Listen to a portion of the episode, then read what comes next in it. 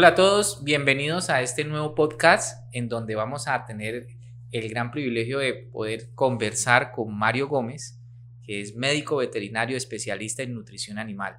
Hoy vamos a tocar diversos temas, como el tema de la avicultura, un poco de ganadería, y esperamos que sea de su gusto para que nos sigan y nos acompañen en los próximos cursos que vamos a desarrollar con este especialista en nutrición animal. Así que bienvenido, Mario.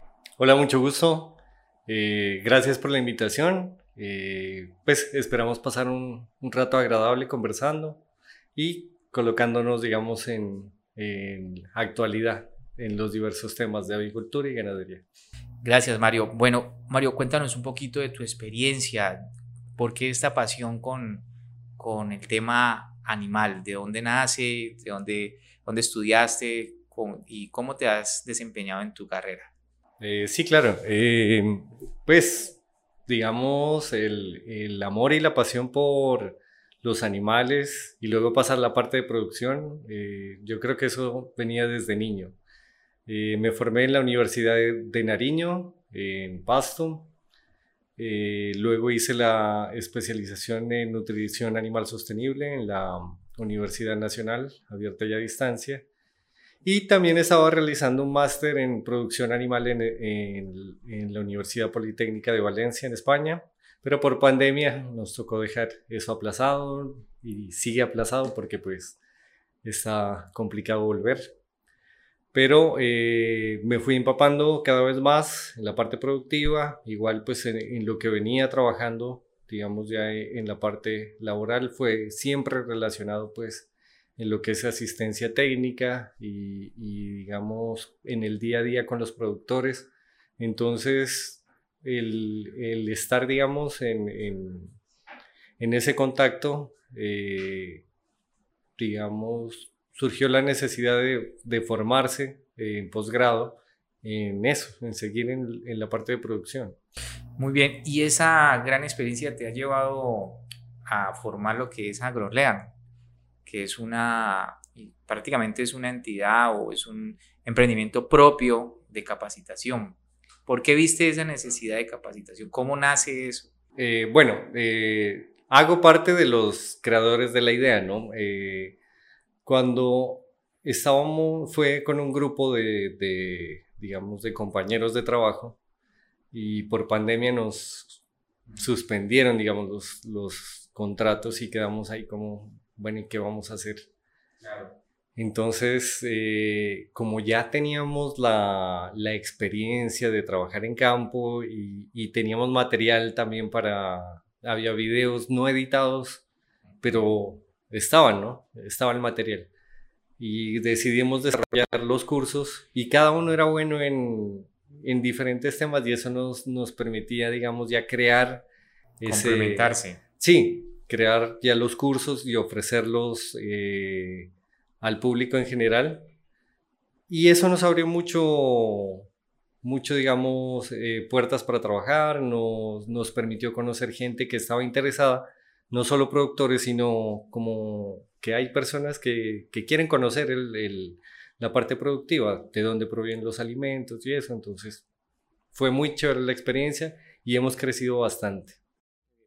Bueno, antes de entrar al tema académico, cuéntanos un poco cómo es el sector pecuario inicialmente en Latinoamérica, cuáles son los países que consideras que son fuertes, que debemos desde Colombia tener como referente. Y por último, dentro de esta pregunta, ¿cómo ves a Colombia en este sector pecuario? Pues eh, mm, independiente de los factores, Colombia es un, un país privilegiado para trabajar, ¿no? Porque, por ejemplo, no tenemos estaciones y las estaciones que hay, invierno, verano, y hay empresas, digamos, eh, independientemente del sector, que se preparan muy bien, ¿no? Para trabajar, sea cuando está el verano o cuando hay invierno. Y digamos, eh, eso puede dar como para tomar ejemplos e iniciativas para implementar en medianos y pequeños productores que es donde no se hace, digamos, la corrección o, no se hace estos ejercicios, sino que se espera estar apretados con el verano o estar apretados en calamidades para tomar decisiones. Entonces, aquí en Colombia hay mucho, mucho, digamos, trabajo que se ha realizado en mejoramiento genético, en mejoramiento productivo, pero digamos está muy, muy limitado a empresas o particulares también, ¿no? Entonces, eh, bueno, no voy a decir eh, nombres de empresas, pero por ejemplo, aquí en el Valle hay una empresa de ovinos, pero excelente, o sea, el, desarrollo de la genética, el desarrollo productivo, manejo de pasturas, manejo de nutrición, eh, genética, embriones, transferencia de embriones, no, mejor dicho, o sea, son una señora empresa, digamos, ¿no? Pero eh, si ya nos vamos eh, a pequeños productores, no, se hace monta natural, se espera a, cierto tiempo, digamos, para hacer eh, procesos o técnicos básicos, como desparasitaciones y eso, y pues no hay una programación, no hay nada. Entonces, eso es lo que sí hay para mejorar, ¿no? Y ese es un ejemplo que se puede tomar para los diferentes sectores, ¿no? tomemos la parte de ganadería, la parte de avicultura. Entonces, Aquí en Colombia hay buenos ejemplos para, para trabajar e ir desarrollando. ¿Y qué podemos decir de los países vecinos o del, de aquí el cono sur, de Centroamérica también? ¿Cómo ves el desarrollo de la, del tema pecuario? Pues uno tiene referencia de Brasil, que es un monstruo. Sí, Argentina con el tema de ganadería, con Uruguay, ¿no? Aún Paraguay que también entra. Pero, ¿qué más podemos decir de estos países y qué ventajas ves en ellos o cómo estamos nosotros con respecto a estos vecinos? Pues eh, Brasil es el, referente, digamos, y la potencia eh, aquí en, Latinoamérica, ¿no? Porque el, desarrollo es súper grande, ¿no? Y se especializan muy bien en, sectores. Y es más, ¿no? O sea, es tanta la ventaja que nos llevan que compañeros, eh, colegas, eh, deciden especializarse en Brasil, no, aquí mismo en Colombia, porque pues es, un, es un eh, una réplica nomás de lo, de lo que se realiza, pero allá está, digamos, como todo lo, lo, lo mejor, digamos. El, el, desarrollo está a la punta. Qué bien. Bueno, eh, uno a veces escucha que el tema pecuario pues tiene unos grandes abismos entre un pequeño y un grande, ya lo mencionabas unos desarrollos marcados para las grandes empresas, pero bastante limitado para los, para los pequeños. Como especialista en nutrición, en estos pequeños, ¿qué, ¿qué, estás aconsejando cuando estás haciendo asistencia, capacitación? ¿Cómo ha sido la forma de, entrar con tu conocimiento a ellos y qué resultados has conseguido? El, en el mercado, ahorita el alimento concentrado está por las nubes y va a seguir subiendo porque pues eh, muchos de los ingredientes, entre comillas, son importados. Eh, las grandes empresas pues tienen la facilidad de comprar en cantidad y pues con un precio mucho más competitivo, ¿no? Entonces con el pequeño productor debemos trabajar raciones diferentes, o sea, eh, utilizar residuos de la finca, proteína de muy buena calidad a bajo precio, procesar eh, varios de los, de los productos que a veces en la finca pues se tratan como desperdicios y, y realmente no lo son, sino que se pueden, eh, digamos, usar en raciones para balancear, ¿no? Eh, cuando uno realiza, digamos, o, o, utiliza, digamos, los elementos que el productor tiene a la mano, o, o, también a veces se puede eh, conseguir material, por decir el maíz, a veces en la finca se lo produce o hay un vecino que te lo vende mucho más barato. E ir complementando y reducir ese porcentaje de utilización de, de alimento concentrado de un 80, o sea, es decir, del 100% al 80, y ya es un 20 en el cual estamos eh, disminuyendo ese, ese costo total, ¿no? De, o sea, que hay alternativas. Sí, claro todo está, digamos, en trabajar con el productor, eh, una en las necesidades y el enfoque productivo, ¿no? Porque pues eh, hay unos que manejan las aves, eh, tomemos el, ejemplo de avicultura, líneas, de doble, líneas semipesadas para producción de huevo y producción de carne. Entonces hay que diferenciar ese enfoque que el productor tiene y según eso eh, montar un diseño eh, nutricional para, para digamos, suplir esas necesidades y, y, seguir siendo competitivos. Sí, y has tocado un tema muy importante, el tema de los insumos, porque pues uno escucha países como Argentina, Paraguay, Brasil, grandes productores de soya, que es un insumo importantísimo para el tema pecuario. Colombia escasamente tiene poca área mm, de soya, producción de soya, de maíz, de otros elementos que, pues, que se necesitan para la alimentación en el tema pecuario. ¿Crees tú que ese ha sido una limitante o consideras que Colombia debería, para fortalecer su aparato pecuario, generar mayor producción de los granos o de los, los alimentos aquí en, a nivel nacional? ¿O cuál puede ser la limitante de traerlo, más bien, es mejor traerlo de Europa o más bien de Estados Unidos acá? O, explica un poco porque a veces uno dice, sí, los insumos están por las nubes, pero para los que nos están viendo y escuchando, tener un poco más de claridad en eso. porque entonces Colombia no produce su propio alimento para... Es que en esa cadena es donde estamos mal, porque es, eh, se importa maíz, se importa soya, se importan otros elementos que componen el, el alimento concentrado. Y aquí en Colombia perfectamente los podríamos producir. Hay las zonas, hay la temperatura, hay el clima. Eh, sin embargo, por ejemplo, Estados Unidos pues tiene áreas planas inmensas donde sí, se siembra con máquinas, se recoge con máquinas, eh, se, trabaja mucho la agricultura de precisión. Entonces, eh, obviamente, pues eso les permite tener un, buen producto a menor, a menor costo. En Colombia pues se complica eso, ¿no? No hay esas extensiones tan planas. Eh, la obra es manual el, el, productor o el campesino lo hace eh, al día y pues eso va a encarecer el, el, producto, ¿no? Si se establecieran otro tipo de políticas aquí en Colombia, pues obviamente eso sería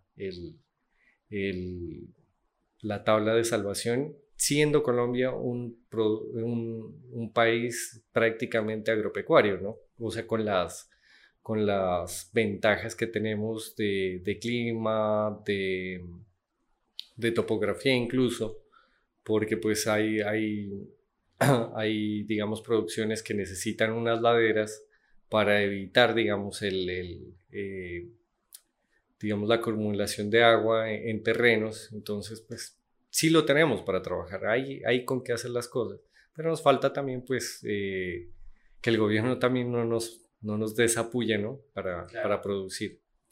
Sí, bueno, tema importante, ¿no? Creo que es de mucho como para otro podcast. Sí, claro. Que debemos como mejorar las técnicas de producción. Has tocado un tema muy importante de agricultura de precisión que sin duda pues aumenta las, el tema de rendimientos para, para los, los que la utilizan. Pero volvámonos al tema pecuario. Avicultura. Colombia eh, en Colombia hay unas zonas muy marcadas de producción de huevo, que son los Santanderes, que es Antioquia, Valle del Cauca, y son grandes. Pero también uno, eh, el consumidor cada día busca como hacer uso de, de, de esa producción como de donde tenga una responsabilidad quien está produciendo el huevo ante el bienestar animal. Uno lo confunden con orgánico, otros con, con temas de gallinas felices, otros con, con bueno, que, que, el animalito, por decirlo así, sufra menos en el proceso de eso. Y estas grandes empresas, pues, ¿cómo están con respecto a eso? ¿Le es rentable? Uno a veces escucha, pues es que lo puede hacer un pequeño porque pues no tiene 30 mil, 50 mil aves o más, hasta un millón de, aves pero un pequeño pues puede hacer uso de eso. ¿Tú qué, qué, opinión tienes con respecto a eso? ¿Cuál es tu criterio? En la avicultura, eh, lo, lo chévere, digamos, de este renglón es que se puede trabajar en muchos aspectos, ¿no? Por decir, las grandes e, empresas eh, tienen, digamos, eh, líneas muy definidas, son muy, digamos, también estrictos porque en la avicultura hay que hacerlo así. los planes de bioseguridad no permiten, digamos, eh, variaciones porque pues siempre se tiene en riesgo cantidades grandes de aves y pues eso es dinero. Pero digamos, eh, asimismo permite, ¿no? Lo que eh, me mencionas, la producción de huevos con gallina feliz es un renglón importante porque mantiene los sistemas productivos, digamos, eh, en esos altos estándares, con eh, la ventaja de trabajar eh, con, animales en, libertad o, pensando en el bienestar animal, ¿no? en lo que es orgánico también, ¿no?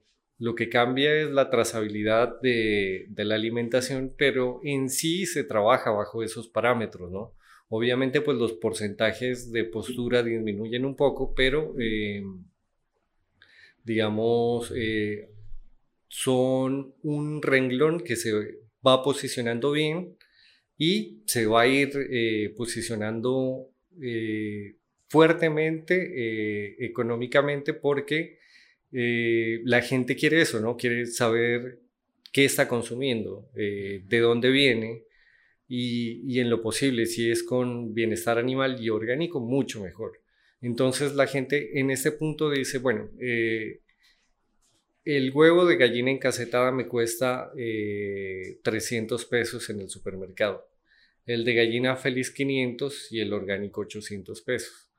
Pero yo quiero consumir este huevo de 800 pesos porque, eh, digamos... ¿Tiene alguna diferencia nutricional ese huevo con respecto a los otros? Sí tiene un poco, o sea, hay estudios, ¿no? Para eso, eh, los porcentajes no es que sean, oh, wow, el el peso superior, eh, el, contenido de albúmina es mejor, no, son concretamente en, el contenido de ácidos grasos.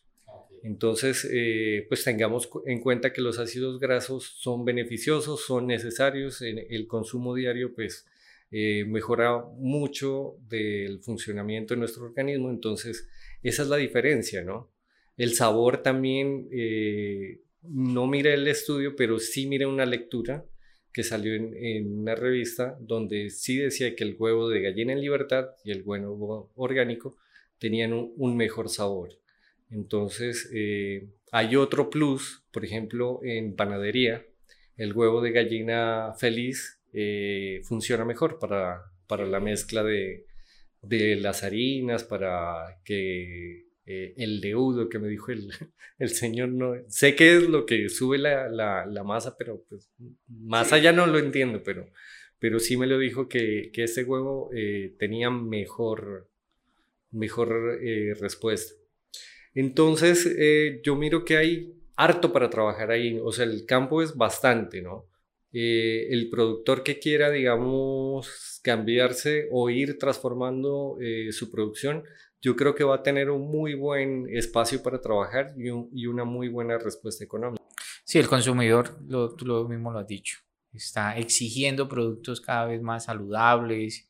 interesante lo que, lo que nos comentas de que aún dentro del proceso ya eh, industrial como la panadería, pues hay ventajas de hacer uso de, esta, de, estos, de estos alimentos.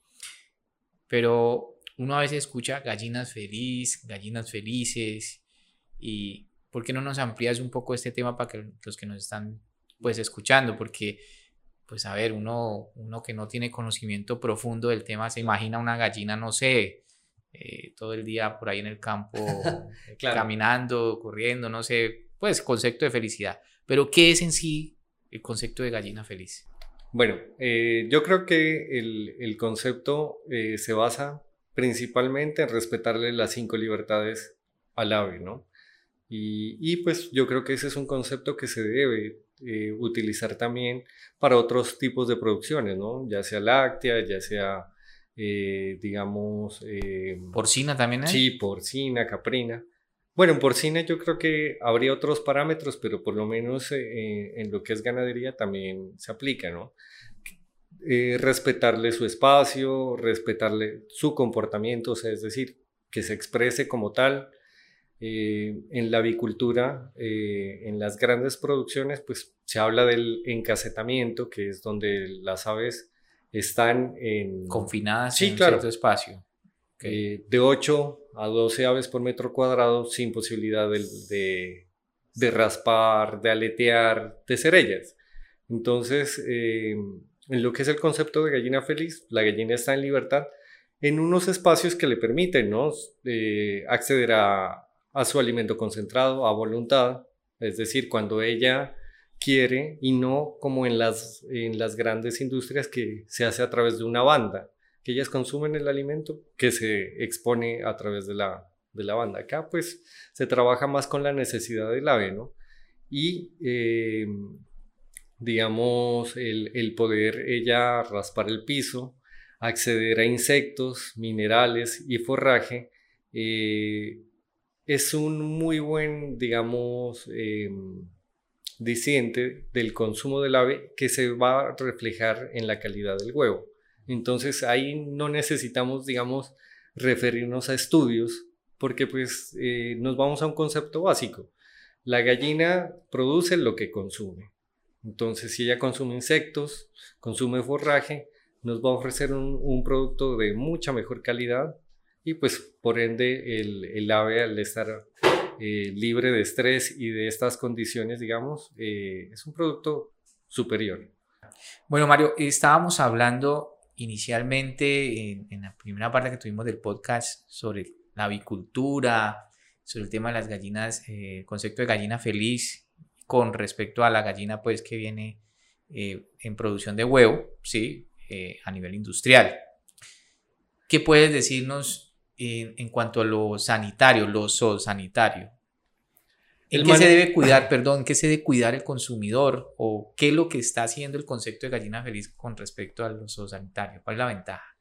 en cuanto a, la parte, digamos, de enfermedades, sanidad, se maneja parámetros igual de estrictos que, que, en la avicultura, digamos, a gran escala, ¿no? Porque no se puede, digamos, en eso arriesgar o, o, descuidar este, esta planificación, eh, porque aquí sí se habla con cifras, ¿no? Es decir, eh, un animal enfermo nos contagia 10, 20, 30, todo el lote se perdió. Entonces, eh, en eso sí se maneja de manera muy estricta y tengamos en cuenta pues que la afectación para un pequeño o mediano productor, pues perder todo un lote puede ser muy, muy grave. Entonces en eso se maneja de, igual manera eh, estricto. En cuanto a lo que es para el consumidor, eh, las normatividades de avicultura igual nos exigen eh, los lineamientos de trazabilidad para garantizar un, producto inocuo, ¿no? O sea, que el producto sea mejor. Incluso en estos puntos yo creo que se trabaja con, más esmero en cuidar el producto final, el huevo, porque pues eh, tiene un valor madre. Sí, es más caro, nos cuesta más trabajo producirlo, entonces le ponemos más cuidado.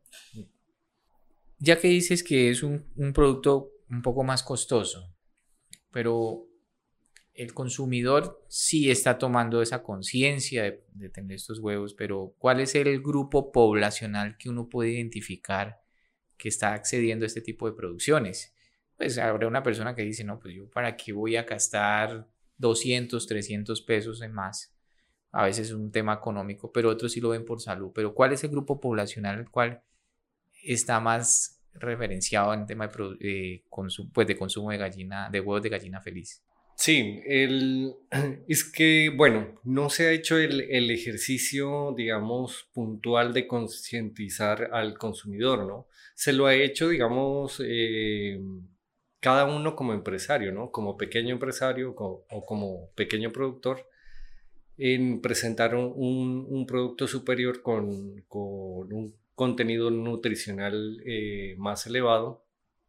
Pero en sí, el, grupo que, lo consume, eh, digamos, son familias, eh, digamos, de un rango entre los estratos 3, un promedio, donde ya hay un, tipo de concientización de conocer el producto, ¿no?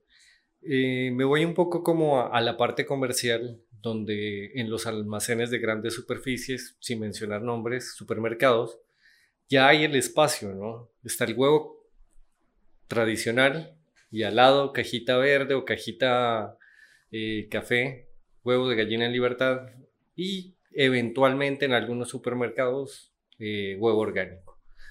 Ya hay ese espacio para, para, presentar este producto al consumidor normal de tránsito, es decir, la persona que visita un supermercado ya puede por lo menos observar el producto, ¿no? Ya, ya con su espacio en, en, en los almacenes. De otra manera, también hay eh, el trabajo que se ha realizado, eh, pues afortunadamente redes sociales ha permitido que el producto se pueda ir conociendo y que, digamos, los productores puedan exponerlo en, en, sus redes e ir eh, teniendo la atención de, del consumidor. De esta manera, pues también incluso pues la relación se vuelve directa, ¿no? Consumidor-productor de uno, sin intermediarios. Entonces, eh, pues el rango de, consumidores es amplio, ¿no? Eh, siempre yo creo que en, ese punto diría que eh, está enfocado pues a, la, familia o a las personas que quieren conocer que, consumen, ¿no? De dónde proviene. Sí, entonces nos dices que el, el, tema sanitario de la sanidad pues también es tan estricto como cualquier otra empresa el consumo se ve reflejado en cierto tipo de eh, extracto económico en adelante y sobre todo pues que hay oportunidades también para los pequeños productores de exponer más su producto tanto en góndolas de supermercado como lo que es las redes sociales que es una alternativa. Sin duda pues hay muchas ventajas ¿no? sobre el tema de la producción de gallinas felices. Entonces, ¿qué falta? ¿Qué falta para que las grandes empresas o eh, esos productores pequeños que aún siguen de forma convencional realmente se volquen a la producción de huevo de gallina feliz? Pues con el incremento de, los precios de los alimentos concentrados, el productor está en esa, en esa digamos, eh, haciéndose esa pregunta o, cuestionándose, ¿no? Eh, sigo en este, en este digamos, producción tradicional, reduciendo un poco mis ganancias o transformo completamente pues mi, sistema productivo y me voy al sistema de gallina feliz y, me arriesgo.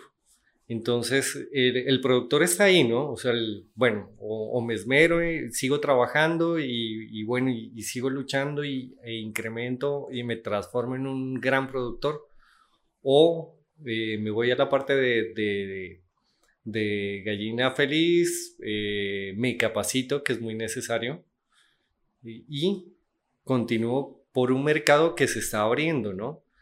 Ahora bien, el, eh, digamos, el, en, la, en, los sistemas tradicionales el consumo pues es netamente de, de alimento concentrado, no hay variable, no hay otra opción, es eso o es eso.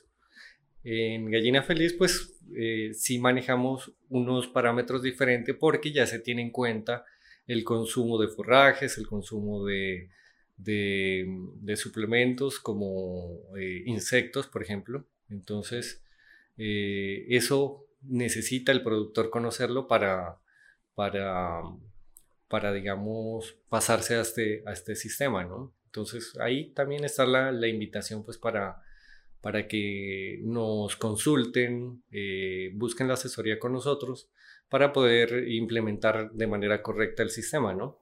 Bueno, hay gallinas, producción de huevo de gallina feliz. Eh, ¿Qué de los otros sistemas? El, el bovino, el porcino, también están manejando estos conceptos.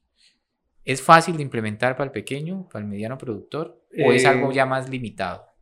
Pues en el caso de los bovinos, pues debemos diferenciar producción cárnica, eh, doble propósito y, ganaderías de leche. Entonces, eh, bueno, todos tienen, digamos, su, su manejo tradicional o, como se, viene haciendo eh, de toda la vida y pues que los cambios a veces que uno quiere plantear o, o presentar al productor, pues a veces no son bien recibidos pero eh, sí hay la manera de trabajar, ¿no? Es decir, eh, bueno, en cuanto, digamos, a ganadería, los, los sistemas nutricionales se van cambiando enfocando eh, a la alta producción y mantener también, digamos, parámetros de, bienestar animal, ¿no? Entonces, eh, en estos aspectos se ha presentado, por ejemplo, lo de eh, el trabajo de sistemas silvopastoriles. Entonces, que uno dice, no, solo pues habla de nutrición, eh, no, en este, en este punto también se habla que el sombrío que producen los, digamos, el sistema silvopastoril produce bienestar para el animal, ¿no? También. Entonces, eh, son distintos puntos que se tienen en cuenta, pero sí se está pensando, digamos, en, el bienestar animal para, para seguir eh, en la parte altamente productiva, ¿no? Es un ejemplo, hay más, hay más trabajos para, para desarrollar en este punto en cuanto a ganadería. y también la parte de caprinos, aunque es un renglón menor, eh, igual se trabaja ¿no? en, en, este punto. Ya que pues en, lo, que es eh, los productos lácteos, eh, el trabajo digamos de, de calidad de leche, de trazabilidad, es decir, cómo se trabaja el producto hasta llegar a, a, un, a un punto final, es muy estricto, ¿no? Entonces, por sanidad, por INVIMA, por registros, entonces eh, se debe respetar, digamos, eh, ese trabajo, pero sí, se, sí hay maneras de, de implementarlo, ¿no? Hacer la conversión. Sí, todo.